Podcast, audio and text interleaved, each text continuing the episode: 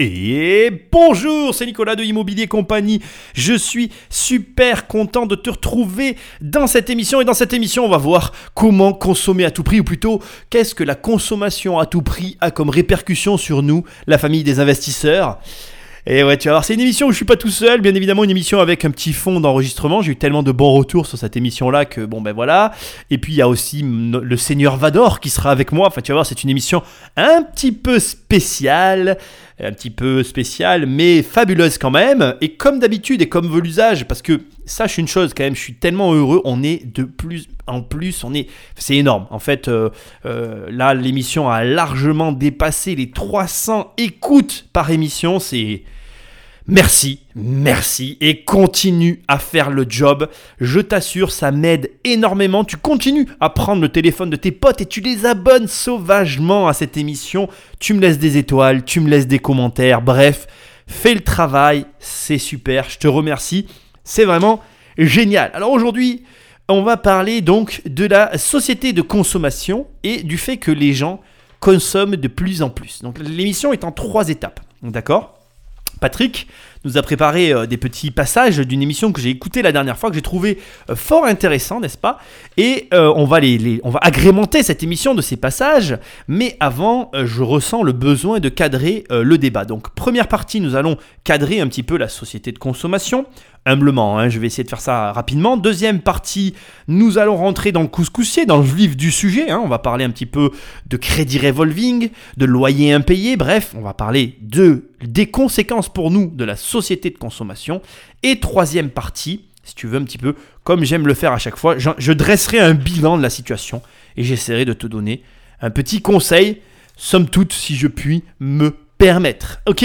Alors, on va commencer dès le début avec cette histoire de société de consommation. Nous évoluons dans cette société de consommation, ne t'en déplaise, et contrairement à ce que certains veulent nous faire croire, nous ne voulons pas sortir de la rat race parce que nous sommes un verre dans la pomme, et que, comme tout verre dans une pomme, tant qu'il y a à bouffer, on est bien dans notre fruit, et on n'a surtout pas envie que quelqu'un vienne nous expulser de ce fruit-là et on aime bien bouffer à l'intérieur ce qui est là pour nous tout seul qu'à nous. On n'aimerait surtout pas qu'il y ait un deuxième verre dans la même pomme que nous, ok? Et la pomme, c'est la société de consommation. Alors, quelle est Qu'est-ce que c'est que la société de consommation? Comment on définit un petit peu la société de consommation? Alors, c'est société de consommation, c'est ni plus ni moins qu'une création permanente avec une simulation systématique d'un désir de profiter de biens de consommation et de services dans des proportions toujours plus importantes. Alors je ne vais, je vais pas te répéter, donc il y a une notion de création, création de biens, création de services, qu'on essaye de, de stimuler, on essaye de simuler aussi en permanence euh, ben, le fait qu'on a besoin de ces trucs-là, parce que comme on est dans une phase de création, bien sûr qu'on crée plein de trucs dont on n'a pas vraiment besoin. Mais l'idée, c'est d'un côté que, que des gens créent et proposent, et que de l'autre, des gens consomment, et ce qu'il y a de très intéressant dans des proportions toujours plus importante. Toujours plus haut, toujours plus grand, toujours plus fort. Et c'est ça la société de consommation. C'est vraiment donc euh, finalement euh, ben, être complètement déraisonnable et ne pas hésiter à utiliser des choses dont on n'a pas besoin. Alors, quels sont les outils qu'utilisent finalement ces créateurs, ces, ces, comment dire, ces, ces, personnes qui proposent finalement ces choses que nous, nous devons consommer. Parce que bon, moi je fais partie de la société de consommation, toi aussi si tu m'écoutes, parce que dès l'instant que toi et moi on est là, que tu m'écoutes sur un, téléphone ou je ne sais quoi, eh bien tu fais partie de la société de. Parce que tu as un objet dans les mains que tu consommes, et on va le voir tout à l'heure, un objet avec une obsolescence programmée, terme fort récent qui est apparu dans les années 2000, puisque, enfin dans le début des années 2000, puisqu'on a découvert effectivement que certains fabricants, ou les méchants, eh bien ils trafiquaient les objets pour qu'ils tombent en panne de manière programmée, pour pas que, bah, bien évidemment, bon, bah, qu'on ait besoin de les changer, quoi. Voilà, on va faire simple, ok? Bref, qu'est-ce qu'utilisent donc tous ces créateurs? Pour nous faire consommer. Alors ils utilisent le marketing, et j'ai envie de te dire, sans surprise, aujourd'hui tout le monde te, te baffle les oreilles avec ça. fais du marketing, tu, tu gagneras du pognon. bon voilà, marketing, la pub et la vente, ok? Voilà les outils qu'ils ont à leur disposition. Je vais faire une émission que je suis en train de préparer sur euh, les ventes à l'arraché, les arracheurs de moquettes comme je les appelle, mais c'est le, débat d'une autre émission. La pub et le marketing, c'est vraiment leur objectif au travers de, de ces, de, ces outils-là, c'est de pousser leurs clients à consommer au-delà de leurs besoins. J'insiste, C'est-à-dire que les, les, les, gens qui te proposent des choses savent déjà que tu n'en as pas besoin, mais ils veulent que tu ailles, même pas au niveau de ton besoin, ils veulent que tu ailles au-delà. Donc par exemple, si tu as une voiture, l'idéal c'est que tu leur en achètes deux. Si tu as deux voitures, l'idéal c'est que tu en achètes quatre. Et là, tu es peut-être en train de te dire Ah Nicolas, t'abuses là, tu, tu... c'est pas ça du tout. Mais si, c'est ça. C'est vraiment, on va au-delà de ce dont tu as besoin. Et après, quand on arrive à un certain niveau, on est dans le luxe. Mais bon, ça, c'est encore autre chose. Là, c'est le moment où je te place ce que je t'ai glissé tout à l'heure, tu vois, les biens vendus qui ont une durée de vie volontairement courte, de sorte que le, consommateur les renouvelle régulièrement. L'obsolescence donc programmée sur les appareils électroniques, mais aussi finalement un petit peu euh, tous ces produits qu'on achète et qu'on se dit mais aujourd'hui ce qu'on fait c'est de la merde. Et qui fait qu'aujourd'hui toi comme moi on est tenté d'acheter directement en Chine. Parce que au moins on paye le vrai prix tu vois. Bon, on va pas rentrer dans ce débat je m'égare comme d'habitude. Mais j'ai dit ça je dis rien. Merci internet. Ok. Là c'est le moment pour moi de te faire un petit aparté sur un concept qui m'est très cher un concept que j'ai appris au lycée qui est très intéressant, qui est pour moi euh, le, le, marché de première main et le marché de seconde main. J'ai vraiment envie que tu prennes un instant pour penser à ça. Si tu m'écoutes et que tu veux devenir riche, tu as avec cette partie-là juste les clés pour devenir riche. Effectivement, si tu es en France et que tu crées ta boîte, tu vas te lancer sur un marché de seconde main et donc tu vas euh, devoir vendre à des consommateurs au-delà de leurs besoins. Et donc ça va vouloir dire qu'il va falloir que tu sois meilleur ou plus que ceux qui existent déjà. Si tu n'es pas un très bon entrepreneur ou que tu es un jeune entrepreneur, je te conseille de te lancer sur un marché de seconde main. Donc là, si tu as des parents, ils vont maudire sur trois générations, parce qu'en gros, je te dis de te barrer de la France et d'aller dans un pays où il n'y a rien. Parce que vendre à des gens qui n'ont rien, c'est toujours plus facile que de vendre à des gens qui ont déjà tout. Bon voilà. Petit aparté que j'avais vraiment envie de te faire à ce moment-là, parce que je vois trop de gens qui sont là à philosopher sur trop de choses, alors que c'est aussi simple que ça en fait. Tu vas, tu vois, quand, quand l'Union soviétique est tombée, quand le mur de Berlin a été détruit, euh, tu allais dans un pays de l'Est, là où il y avait euh, toute ma famille, et tu allais là leur proposer, euh, tu leur disais, voilà, regarde, j'ai tout ce que tu vois là, tu l'as pas, hein, tu, tu connais même pas Ikea, et eh ben tu peux acheter tout ce que tu veux. Voilà, tu leur proposais quelque chose et ils te le prenaient, parce qu'on avait tous les mêmes meubles là-bas chez nous, tu vois. On avait, on avait tous la même commode, on avait tous les mêmes trucs. C'était le communisme, quoi. J'ai rien contre, hein. chacun sa, sa, philosophie. Moi, je, voilà, moi, moi, je suis un consommateur euh, inculte. Hein. Et, euh, et mais, bon, vois-tu, euh, voilà, c'était intéressant parce que là, si avec un truc, t'arrivais avec une commode qu'ils avaient jamais vue, même si elle était pas super, ben, tu la vendais en fait, parce qu'ils l'avaient jamais vue et puis que pour peu qu'elle leur plaise, ben, c'était pas compliqué, c'est ce que j'essaye de dire. Bon, allez, on continue. Donc, on revient à notre marché de consommation, d'accord? Euh, cadré un petit peu ce qu'était le, le, marché euh, de, consommation. Et maintenant, ce qui va être intéressant, c'est de voir que finalement, toutes ces mesures qui sont prises, donc je disais tout à l'heure, pour pousser le client à consommer au-delà de cette limite, elles, elles, euh, elles sont faites, toutes ces mesures sont prises dans un seul but, c'est de pousser la personne à consommer, d'accord? Mais surtout, surtout, ce que veut le marché, en fait, ce que veut la société de consommation, c'est que cette consommation l'emporte sur l'éthique. Je répète que la, société de consommation veut que la consommation l'emporte sur l'éthique. Dès l'instant que je te dis que la société de consommation pousse un client à consommer au-delà de ses besoins et que ça en est la définition même, l'éthique n'est plus associée à cette société. C'est donc un monde qui, est, comment euh, défini par un, matérialisme qui est exacerbé, un individualisme, pardon, j'ai du mal à le dire, qui est lui aussi exacerbé, et une valeur marchande qui, elle aussi, est exacerbée. Où finalement tous les intérêts court-termistes sont prépondérants et le plaisir éphémère est roi. Et tout ça, ça s'oppose avec les valeurs comme la patience, l'intégrité, etc., etc. Et c'est vraiment intéressant parce que ce que je suis en train de te dire là, il va falloir que tu le gardes en tête pour la suite de l'émission parce que vraiment, ça représente, ça représente pour moi ce qu'est la société de consommation et un petit peu le monde auquel nous, les investisseurs, on est confrontés. Parce que euh, nous, les investisseurs, premièrement, on n'a pas ce comportement-là on est à l'opposé de ce comportement-là. On n'est absolument pas dans le court-termiste. Généralement, les investisseurs ont effectivement des plaisirs éphémères, mais ils se les accordent qu'une fois qu'ils ont atteint leurs objectifs. encore une fois, c'est pas une généralité, on est tous différents. Je dis pas que j'ai raison, tu peux être différent, il n'y a pas de problème, mais on passe tous par la case investissement avant de se dire je lâche les watts et je claque toute ma thune. Ok? Et surtout, ce qu'il y a de hyper intéressant, et c'est là où, ça va pour moi euh, être le sujet de l'émission, c'est qu'on est confronté finalement, nous les investisseurs, à ces autres personnes qui font et qui animent cette société de consommation et que leurs comportements vont devoir finalement un petit peu euh, s'accorder avec nos comportements, ce qui n'est pas toujours facile. D'accord? Et au final, dans cette histoire, si notre travail, ce n'est pas de juger les autres dans ce comportement-là qui est à l'opposé de nous, en tout cas, notre devoir, c'est d'être au fait de la situation et surtout d'être lucide sur ce qui se passe dans cette société. Sans plus attendre, Patrick Magneto. Le 30 du mois, c'est toujours la même angoisse pour Francisco Almeida. C'est le jour où son salaire est viré sur son compte. Alors sitôt sa journée de travail terminée, il se précipite au distributeur automatique le plus proche. Là, je vais à la banque, il faut le faire vite avant que le prélèvement y passe. Parce que la paye passe, j'ai déjà découvert 2000 et quelques euros. Et là, comme ça, je peux prendre un peu d'argent pour, pour manger, pour vivre. Ce gardien d'immeuble gagne 1300 euros par mois. Son problème, c'est qu'il est asphyxié par les crédits il doit rembourser chaque mois l'équivalent de ce qu'il gagne. Francisco doit retirer du liquide avant que ses créanciers prélèvent son compte. Alors avant de taper son code, il s'en remet à Dieu. Je suis vraiment pas sûr que Dieu ait un rapport avec tout ça. Alors, euh, je te cadre le truc. Cette première euh, petite intro, en fait, elle sert pour simplement t'expliquer rapidement ce qu'est cette émission. Je suis tombé sur une émission sur le crédit à la consommation. Là, ça commence. Là, je viens de te passer l'ouverture de l'émission au cas où tu la cherches. Elle est sur YouTube.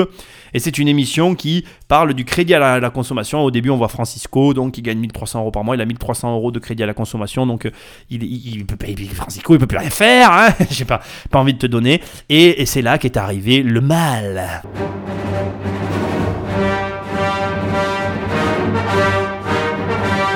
Bon, tu l'auras compris, cette émission va être rythmée par Dark Vador et sa danse funèbre, qui nous servira en fait un petit peu à nous alerter sur les passages qui vont euh, vraiment nous intéresser. Alors, je termine finalement sur cette histoire. Donc, le crédit à la consommation, euh, j'espère que tu en connais les tenants et aboutissants. Mais toi, en tant qu'investisseur, tu es en train de te dire ah, Nicolas, je comprends rien, pourquoi tu fais une émission comme ça? Ben, tu vas voir. Parce qu'en fait, tu pourrais très bien avoir Francisco comme locataire. Parce que peut-être que Francisco est locataire. Et que tous les mois, il prie Dieu pour te payer le loyer. C'est peut-être pas drôle pour toi, mais en tout cas, moi, ça me fait rire. Patrick Magneto. Là, les dossiers que j'ai eus ce matin, la plupart d'entre eux, j'avais entre 5 et 8 crédits, et j'en avais plus de la moitié qui étaient des revolving, des renouvelables. Hop, une petite seconde, je te coupe tout de suite, ça va te prendre que quelques secondes, je fais rapidement.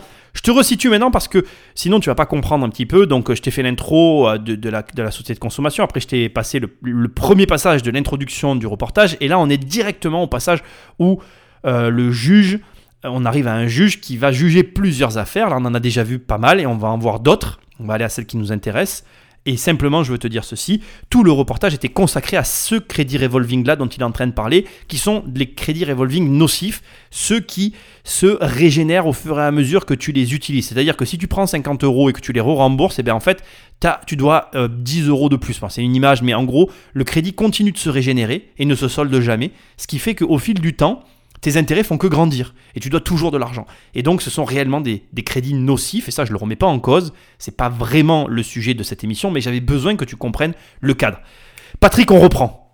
Alors il y a la facilité qui peut être reprochée aux débiteurs euh, parce qu'ils ne sont pas raisonnables dans la gestion de leur budget. Il peut y avoir aussi la facilité reprochable aux créanciers d'attribuer en un coup de téléphone, euh, sans vérification suffisante, du crédit facile.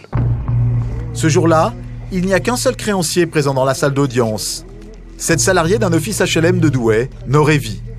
Elle poursuit plusieurs locataires en retard de paiement de leur loyer.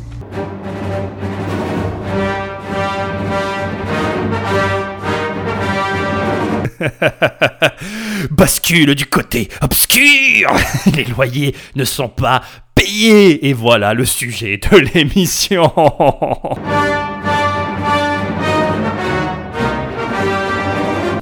Alors que fais-tu maintenant si ton locataire, parce qu'il a pris des crédits revolving, eh bien, ne te paye pas? Alors, rapidement, on va, on va faire euh, là, je vais te remettre la suite du passage, hein, mais je veux juste te faire un petit point.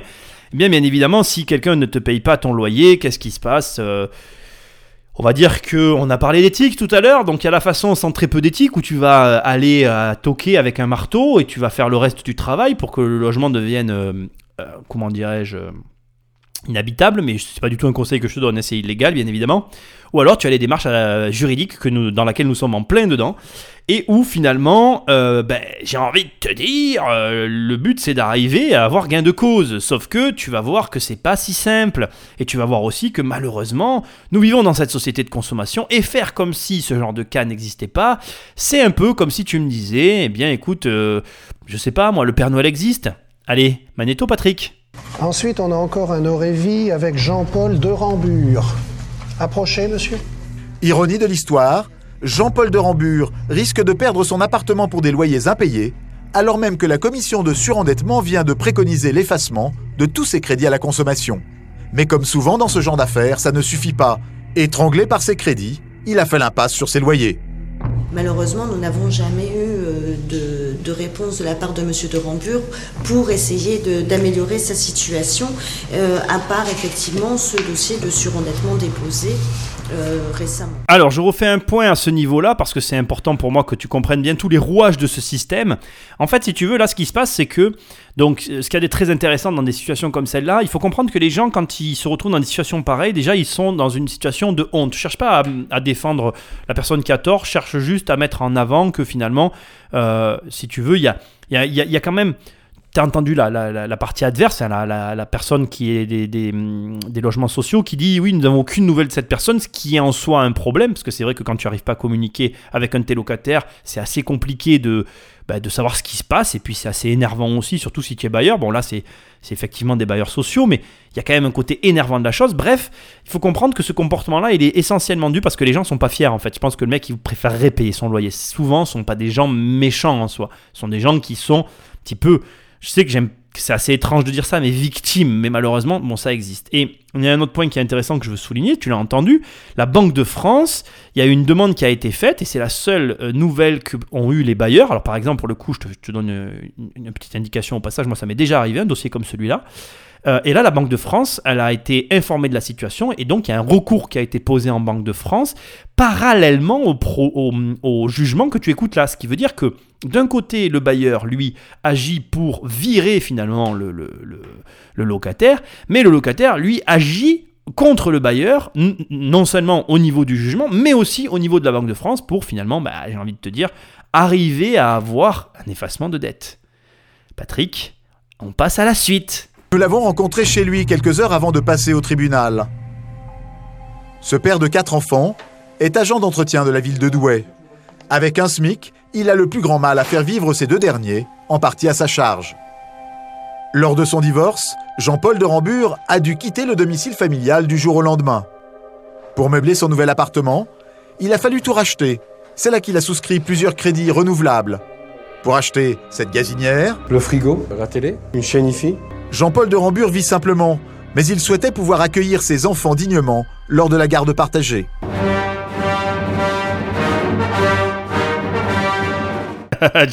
Non, Vador, s'il te plaît, attends, là, attends. Euh, moi, j'ai une question. Jean-Paul, est-ce que tout ça était nécessaire? C'était un truc nécessaire, C'est vraiment un truc euh, très utile, quoi. Pas pour... Euh, j'ai pas acheté ça comme ça pour, pour que ça soit chic, tout ça, non. C'est parce que j'en avais besoin par rapport aux enfants. Crédit voiture compris, Monsieur de Rambure a cumulé jusqu'à 27 000 euros de dettes. Les remboursements ont fini par représenter plus de la moitié de son salaire. C'est là qu'il a arrêté de payer son loyer. Il y a certaines choses que j'achète, certaines choses que j'achète pas que je peux pas trop me permettre. Donc je leur, je leur dis et je leur fais comprendre. Et on comprend. je sais ce que tu es en train de te dire que je suis un salaud. Et, euh, et je veux pas que tu crois que je suis un salaud. Tout à l'heure, je l'ai tourné à l'ironie. Mais maintenant, je vais rentrer dans le vif du sujet avant qu'on continue cette émission. Euh, il faut que tu comprennes que si tu voyais les images, euh, Jean-Paul, il s'est pas payé des belles choses. Hein. tout à l'heure, j'ai dit ça en rigolant, parce que j'aime bien mettre de l'humour dans ce que je fais. C'est très important, on peut rire de tout. En tout cas, c'est ce que je crois. Là, il faut comprendre que le mec s'est pas payé des belles choses. Le seul truc sur lequel je suis pas d'accord avec ce qu'il a dit, c'est la bagnole. Je trouve qu'il s'est payé une trop belle bagnole par rapport à sa situation. Là, je sais ce que tu es en train de te dire. Oui, mais Nicolas, il a des gamins. Euh, D'ailleurs, tu les entends à la fin qui disent mais, mais je comprends. Euh, mais mais c'est vrai que hum, a des gamins et que donc il y en a qui diraient oui, il faut qu'il ait une voiture solide parce que c'est la sécurité. Euh, bon, je suis pas d'accord. Voilà, je vais être clair. quand t'as pas d'argent, t'as pas d'argent. T'as pas de bagnole. Je suis désolé, mais si, si tu peux pas te payer une voiture, tu te la payes pas. Et, et, et, et tu vois, c'est là où je crois que la société de consommation le fait le plus de mal. Et c'est là où, tu te, je suis désolé de parler de ce sujet à ce moment-là.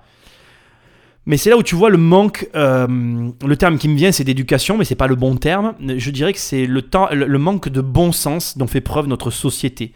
Euh, voilà. Alors encore une fois, voilà, je critique pas. Je veux que les choses soient claires. Tout ce que je suis en train de dire là ne sont pas des critiques dirigées en- envers cette personne qui fait du mieux qu'elle peut pour son enfant et ses enfants. Et ça, je le comprends et je le respecte. Mais moi, j'ai pas eu d'argent et je, sais de quoi je parle. J'ai pas eu de thune. Et quand t'as pas de thune, eh ben, tu fais sans argent. Et tu fais en sorte d'avoir de l'argent pour te payer les choses. Et je crois que euh, là, c'est important si tu m'écoutes euh, et que tu te dis que par exemple tu veux construire comme moi un patrimoine immobilier ou si tu veux, je sais pas, bref, ce que tu veux faire de ta vie mais que tu veux avoir du pognon. Fais toujours avec ce que tu as. Ne cherche pas à faire avec ce que t'as pas. Et, et s'il y a bien une morale à tirer à ce niveau-là, c'est qu'il n'y a pas de mauvaise situation, il n'y a que des mauvais choix. Donc là, on est sur clairement quelqu'un qui a fait des mauvais choix et qui continue de les faire. Même Patrick Magneto. Je suis un peu énervé là. Vu la gravité de sa situation, la Banque de France a préconisé l'effacement total de ses dettes en juin dernier. C'est cette décision que conteste aujourd'hui la représentante de l'office HLM. Elle réclame précisément 1576 euros d'arriérés de loyer. était de 1576 euros par an. Vous avez compris, monsieur, ce que dit Norévi? Les... Qu'est-ce que vous répondez à ça? Que vous en dites Moi, je lui avais demandé si je pouvais avoir, euh, si je pouvais, s'il pouvait retirer 50 euros sur le loyer en plus du loyer que j'avais Hum. et voir si on pouvait faire. Il m'a dit qu'il faisait plus tout ça. Au rythme de 50 euros par mois, Jean-Paul de Rambure aura remboursé son bailleur dans trois ans. Mais l'organisme HLM semble beaucoup plus pressé de récupérer son appartement. Effectivement, il y a une procédure de résiliation de bail qui a été engagée. Monsieur de Rambure l'apprend sous nos yeux. Résiliation de bail, ça veut dire qu'il risque l'expulsion. Bien, d'accord. Le jugement sera rendu le 11 janvier. À la sortie de la salle d'audience, le père de famille encaisse le coup. Il a dit qu'ils allaient bien préciser qu'il y avait une note poursuite de jugement qui était en cours pour expulsion, de, expulsion du logement.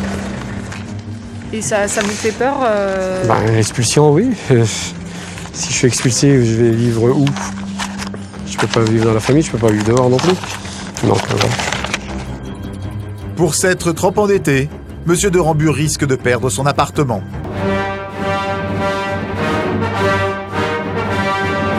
Alors? Alors là, tu penses quoi là? Hein? Qu'est-ce que tu penses qui va se passer? À la porte? Pas à la porte, t'en penses quoi là? Prends une seconde pour réfléchir avant que je te mette l'autre extrait là. Demande-toi un petit peu. Au vu des éléments que tu as eus, qu'est-ce que tu penses qui va se passer? T'as bien entendu quand même, la Banque de France a demandé l'annulation de la dette. Qu'est-ce qui va se passer à ton avis? Allez Patrick, balance-leur la sauce. L'audience est levée. En réalité, le magistrat confirmera deux mois plus tard l'effacement des loyers en retard dû par Jean-Paul de Rambure. Le père de famille ne devrait pas être expulsé.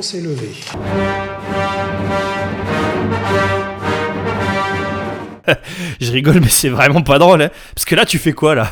Tu fais quoi, là? Là, tu te tapes la, tu tapes la crapule qui paye pas ton loyer, qui est surendetté et qui tu peux rien faire. Tu peux pas le virer, tu peux pas récupérer ton appartement. Et, l'audience s'est levée, quoi. Moi, j'ai envie de dire, la merde est dans le cabinet, mais bon, c'est un peu, un peu sec comme, euh, comme, euh, comme réplique, hein. Mais sincèrement, là, là, tu fais quoi, là? Hein, On appelle Dark Vador, il va lui couper la tête. Mais comment on fait? Donc, on a un vrai problème, quoi, tu vois, euh, sur ce système, parce que la France, en fait, elle est, construite de cette façon-là. Notre système, tel que tu viens de l'écouter, eh ben, il est fait comme ça. Et toi, t'es propriétaire, tu fais partie de ma famille, et t'as entendu, je t'ai dit quoi tout à l'heure, ça m'est arrivé. Et donc, je, je partage pas ça avec toi pour te. tu vois, j'en rigole avec toi, donc il n'y a pas de problème. Je partage pas ça pour te faire peur, au contraire. Mais ce sont des problèmes que potentiellement tu peux rencontrer. D'accord? On parle quand même de, je veux pas dire de conneries, mais 5% de la population française. 5% de 66 millions d'habitants, euh, ça fait quand même un petit peu de monde. Hein on parle pas de, de 100 personnes, quoi. Tu vois, c'est un petit peu plus que ça. Et euh, quand tu sais que, comme j'ai dit tout à l'heure, on est dans une société qui n'a pas vraiment d'éthique. Là, on le voit. Euh, j'ai envie de te demander où elle est l'éthique. Alors certes, je sais bien ce qu'on est, que tu es en train de dire. Oui, Nicolas, on a des droits. Ça, c'est le, ça, c'est le mot que tout le monde te sort. Surtout, bref, toute une catégorie de gens. J'ai des droits. Mais, mais les gars, avant d'avoir des droits, on a des devoirs, tu vois. Et c'est, le problème de la société, c'est que tu as l'impression que la société, elle, elle récompense pas ceux qui font leurs devoirs. Par contre, elle donne des droits à tout le monde, d'accord? Et au lieu de, qu'on se, que finalement on se concentre sur ce qui est juste et on essaye de faire appliquer la justice, d'accord? Eh bien non, d'accord? Sous couvert de la bienséance, on laisse faire ce genre de situation qui au final finissent mal. Parce que ça, voilà, on va quand même le dire, moi je suis obligé de le dire à ce moment-là, ça finit mal ces histoires-là.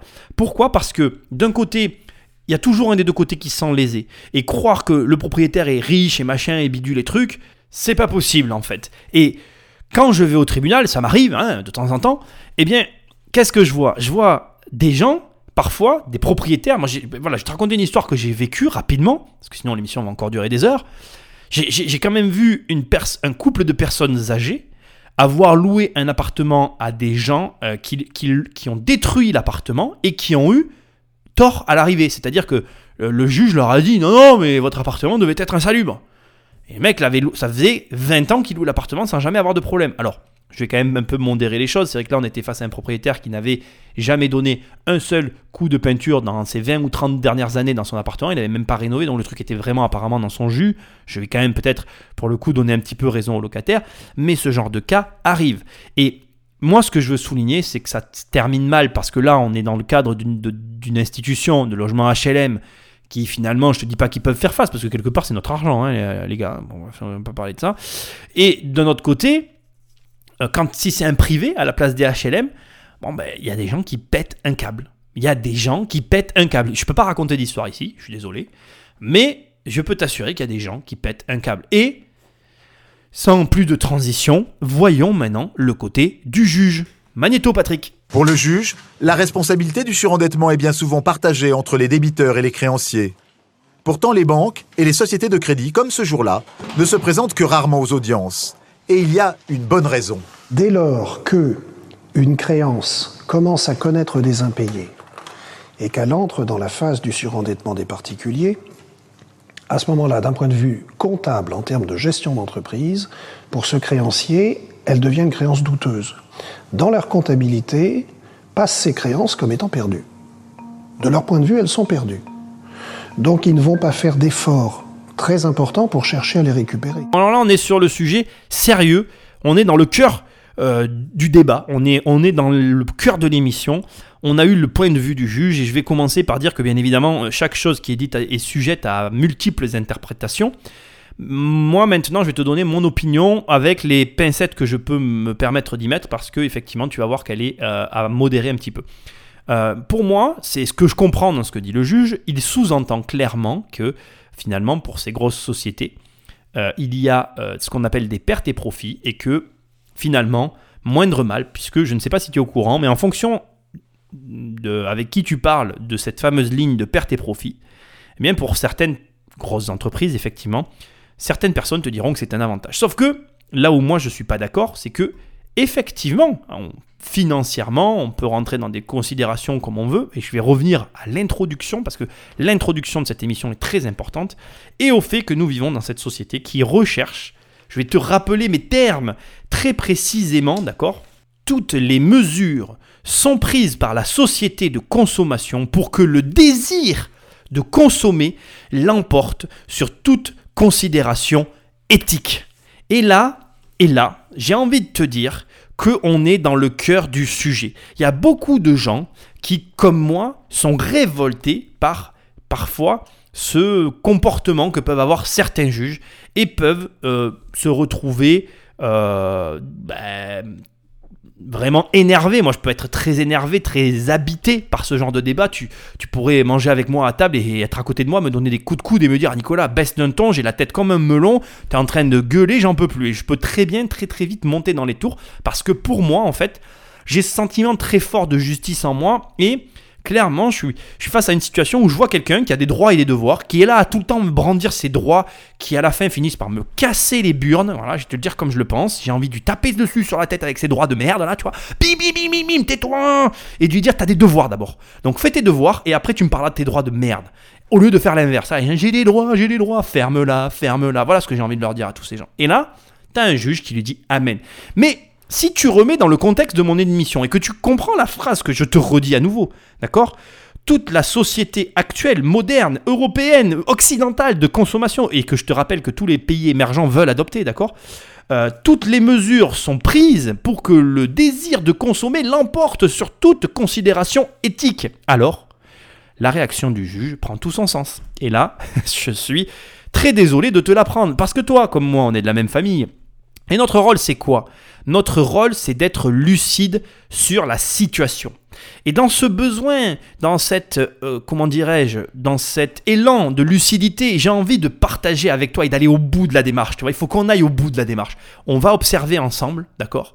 Une consommatrice, quelqu'un qui a bien compris comment tout cela fonctionne. Et à partir de là, une fois qu'on aura vu tout ça, en réalité, toi, tu dois te mouvoir là-dedans. Tu dois arriver à avancer au milieu de cette jungle et en tirer ton épingle. Et tu vas voir que c'est possible. C'est possible. Mais il faut que tu aies conscience de tout ça. Patrick, balance la consommatrice. C'est parti, on décolle. À Bordeaux, c'est le cas de Naïma, la mère de famille qui négocie tous les mois chez son huissier. Interdite bancaire, elle n'a plus le droit de contracter le moindre crédit et a déposé un dossier de surendettement. Et pourtant, elle va quand même faire des courses. Ce jour-là, elle est venue acheter du mobilier à crédit. Elle a donné rendez-vous à une amie et ce n'est pas par hasard. Les deux jeunes femmes vont faire une petite folie. Naïma va acheter et c'est son amie qui va prendre un crédit à sa place. Elles s'arrangeront ensuite entre elles.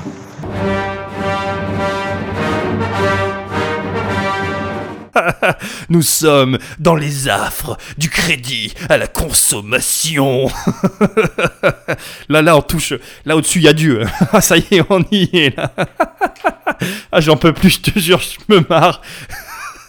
Bon, alors après, bon, l'émission est pas drôle en fait. C'est moi qui, et je suis, je suis obligé de rire en fait. Parce que tu vois, c'est ça qui est énorme en fait, c'est que, tu vois, on est là. Donc d'un côté, tu as la société qui te pousse à pas être éthique, à, vraiment, j'ai envie de te dire, c'est le pire de l'humanité. Je veux dire, tu, il peut pas y avoir pire quoi. Et toi, tu es là, tu essayes de bien faire les choses, carré et tout. Et d'un autre côté, t'as des gens comme ça, ben, ils, j'ai envie de. Tu sais quoi, je me, je me marre, c'est drôle et tout, c'est vrai que c'est drôle, mais, mais, mais, ils ont tout compris en fait, parce que parce que c'est ce qu'ils veulent en fait. Puisque finalement, à l'arrivée, enfin, j'aimerais, écoutez les gars, franchement, je vais vous dire un truc à ce stade. Partagez-la un max cette émission. Il faudrait que des juges d'écoute. Et tu sais ce que j'aimerais? J'aimerais qu'il y ait un juge qui vienne là et qu'on refasse l'émission en écoutant celle-là pour qu'il m'explique en fait. Parce que c'est c'est tellement tout ça c'est tellement débile en fait. Ce que tu te dis moi je me le dis là à ce stade j'ai envie de lâcher les watts. Pourquoi? Ce que je veux dire c'est pas compliqué ce qu'elle fait là elle. J'ai qu'à le faire pareil. Qu'est-ce que je m'emmerde en fait après tout? Après tout. Moi je dis ça je rigole. Honnêtement je suis mieux à ma place qu'à la sienne. Mais voilà, j'avais envie de te montrer, tu vois, là on est vraiment dans la consommatrice de compète, quoi. Celle qui a ses copines qui lui permettent de consommer toujours plus. Alors, j'ai retiré les montants parce que quand tu entends les montants, après, c'est vrai que c'est là que c'est un petit peu ridicule. Hein. Tu te rends compte que bon, c'est ce que moi j'appelle des gagnes petits. Désolé, je veux pas manquer de respect à cette personne. Euh, Naïma, je t'apprécie et tu es une femme magnifique et j'ai adoré te regarder tes aventures euh, sur cette émission. C'est pas du tout contre toi, c'est juste que euh, tu verras, on parle de 150 euros quoi. Enfin bon, moi je. Voilà. Bref, le jeu n'en vaut pas la chandelle. Mais ce qui est intéressant malgré tout, c'est de voir que certaines personnes ne reculent devant rien. Et tu es susceptible de tomber sur ce genre de personnes comme locataire. Patrick, on continue. Mais aujourd'hui, moi, je vais rien payer. Et mon ami non plus. Parce que nos chers magasins et la société de consommation nous offrent des achats aujourd'hui et sans le payer aujourd'hui, dans trois mois. Donc d'ici trois mois, j'aurai le temps de faire quelques économies et puis je réglerai mon ami en espèces. Donc c'est votre copine, c'est un peu votre banque en ce moment Eh oui. oui. banque sans intérêt et sans frais.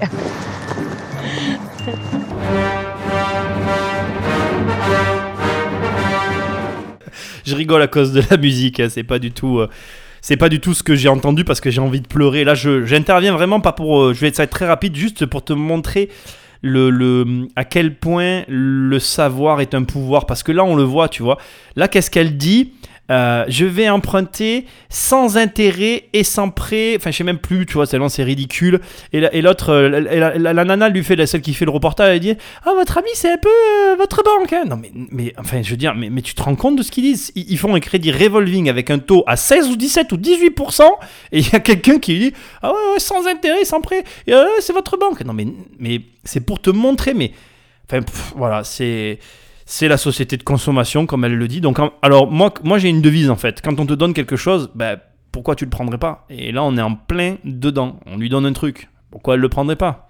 Allez, Patrick, balance la suite.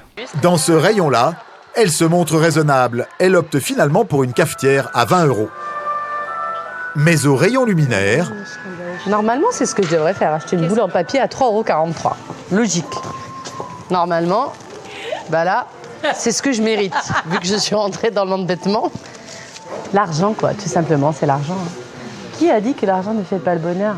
Plusieurs choses, là, vraiment plusieurs choses, sérieusement, qu'il faut que tu analyses et que tu aies en tête.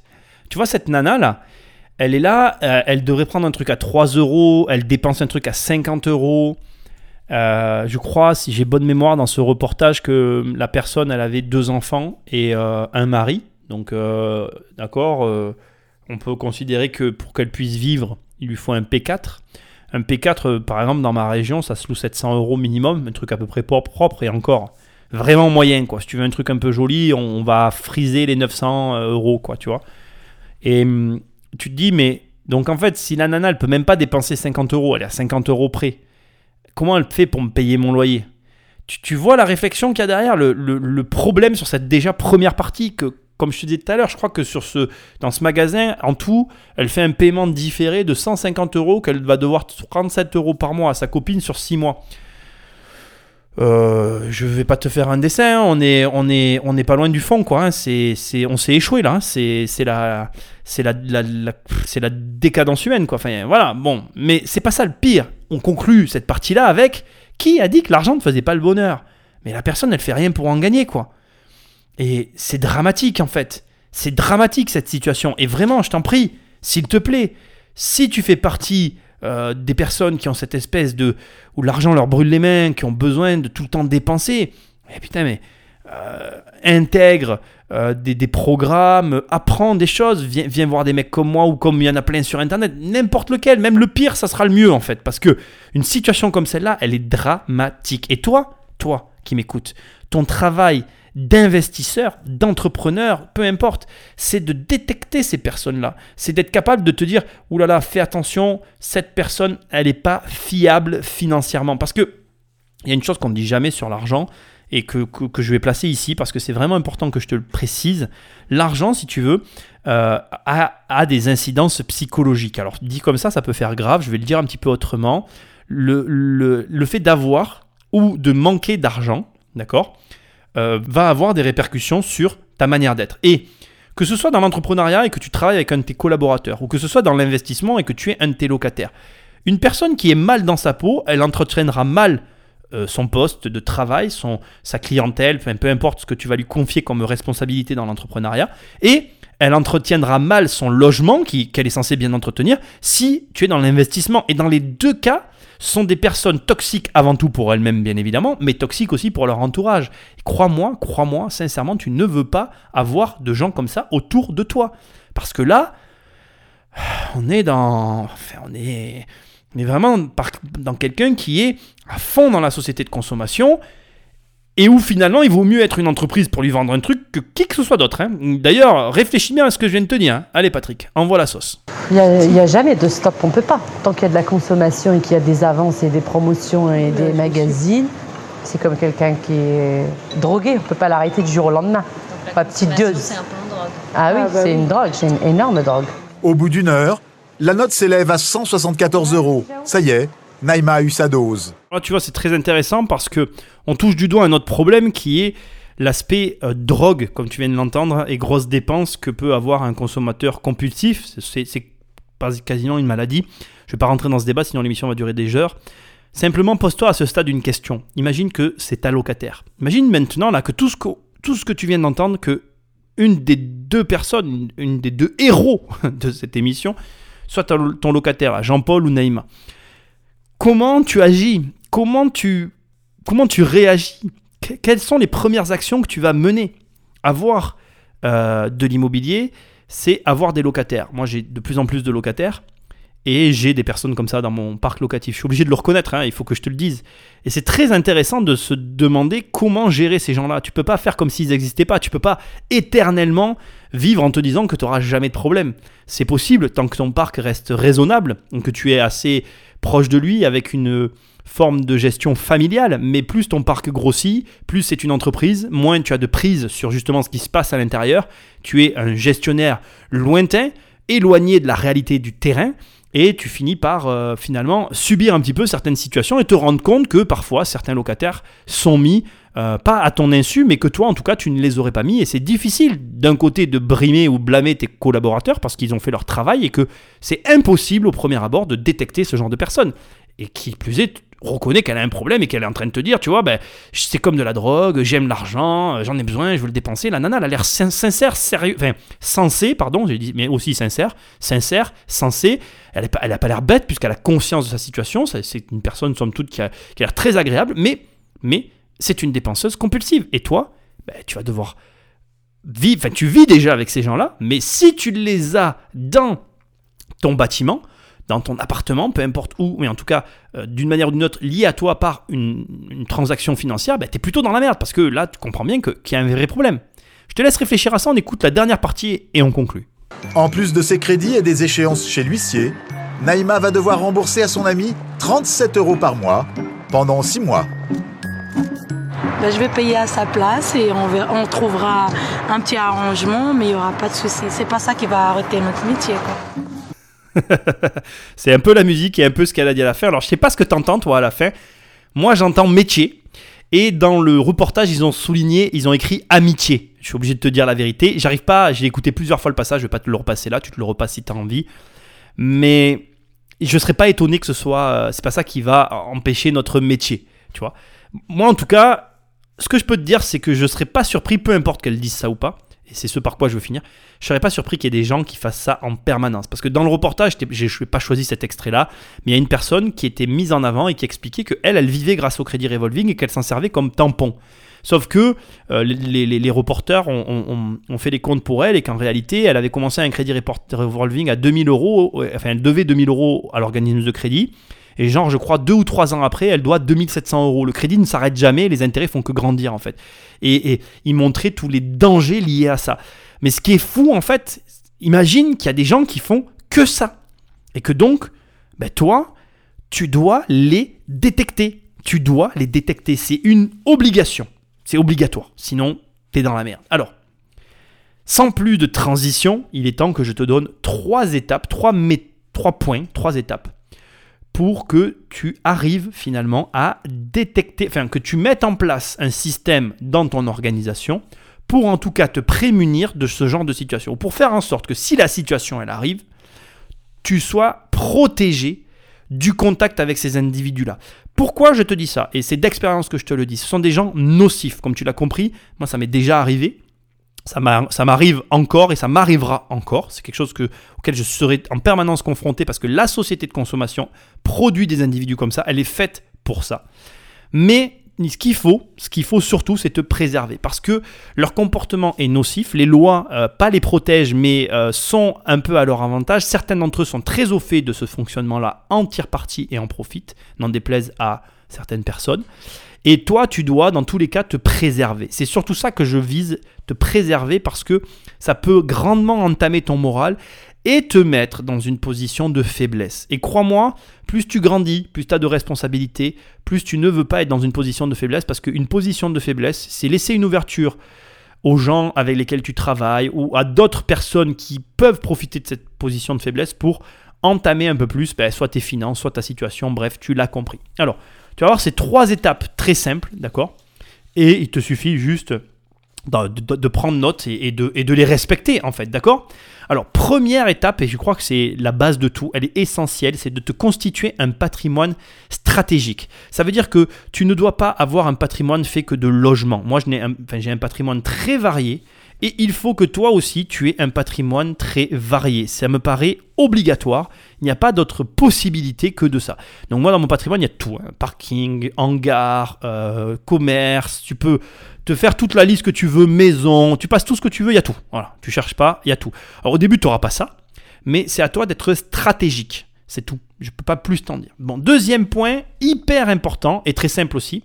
Tu dois être très carré. Alors au début, tu n'auras pas d'argent, donc tu vas devoir faire peut-être un petit peu lésiner là-dessus, mais sur la rédaction des baux, tout ce qui est les contrats de location que tu peux avoir avec tes locataires. Ça doit être fait aux petits oignons. Alors si tu as les moyens de te payer des prestataires, passe par des prestataires, c'est encore le mieux. Si tu n'as pas les moyens comme moi au départ de rien te payer, eh ben, tu fais avec, mais tu essayes de récupérer des baux le, mieux que tu peux en tout cas pour bien encadrer les choses. Et troisième point, pareil, c'est assez contre-intuitif parce que pendant longtemps je ne l'ai pas prise et que je te conseille aujourd'hui de la prendre, c'est la garantie des loyers impayés. Je l'ai dit un peu avec l'accent, ça change un peu, tu vois. La garantie des loyers impayés, tu dois la prendre pour une simple et bonne raison, parce que la garantie des loyers impayés te garantit aussi finalement tout ce qui est procédure judiciaire derrière. Et dans ces cas-là, tu n'as pas à prendre part à ce genre de, de- à ces choses-là. Et du coup, tu vas pas te sentir euh, broyé, écrasé par le système, parce que c'est vrai que c'est assez lourd. Bref, c'est pas le propos. Pour conclure, et je vais conclure par ça. Je vais te résumer un petit peu toute cette longue émission que j'ai beaucoup euh, aimé faire, sur- surtout avec la, la marche euh, impériale de Dark Vador, ça m'a beaucoup amusé. Juste ça, le résumé de tout ça, c'est que tu l'as compris, d'un côté, on a une société de consommation qui nous pousse à avoir des comportements non éthiques, à être individualiste, une marchandise, égoïste, euh, fermé socialement, bref, tu as compris le but de la société de consommation. Et de l'autre côté, tu as des juges que nous, les investisseurs, on aurait aim- aimé avoir de notre côté, mais qui vont un petit peu dans ce sens-là, et qui malheureusement ne jugent pas comme, euh, enfin, selon la règle du droit et des devoirs. Voilà, les droits passent encore avant les devoirs. Et au final, je ne vais pas refaire l'émission, je conclus. Je pense que ton seul rôle à toi, c'est de rester lucide. Tu dois rester lucide. Je t'ai donné les trois étapes, donc stratégie de patrimoine, rédaction de tous les contrats au carré, parce que c'est ça qui va te sauver, et bien évidemment déléguer la garantie financière, euh, la, garantie des loyers impayés, d'accord? Pour euh, avoir justement euh, des avocats, tout ce qu'il faut pour être bien encadré. Mais tu dois rester lucide. Tu dois être au clair sur euh, les, individus qui peuplent cette société, le mode de fonctionnement de la société et bah, ta place dans cette société. J'ai adoré passer ce moment avec toi, comme d'habitude. Bah, pense à me noter cette émission, c'est hyper important. Mais vraiment, c'est vital. Je veux dire, ta voiture va s'arrêter si tu le fais pas. Tu le sais pas, mais ça peut s'arrêter là tout de suite. hein. Et puis tu prends le téléphone d'un de tes amis, tu l'abonnes sauvagement. Et si tu veux travailler avec moi, tu vas sur le site, tu prends un de mes programmes et tu viens ici, dans mes bureaux. Tu verras, ça va être génial. Je te kiffe, je te remercie d'être là avec moi et je te dis à très bientôt dans une prochaine émission. Salut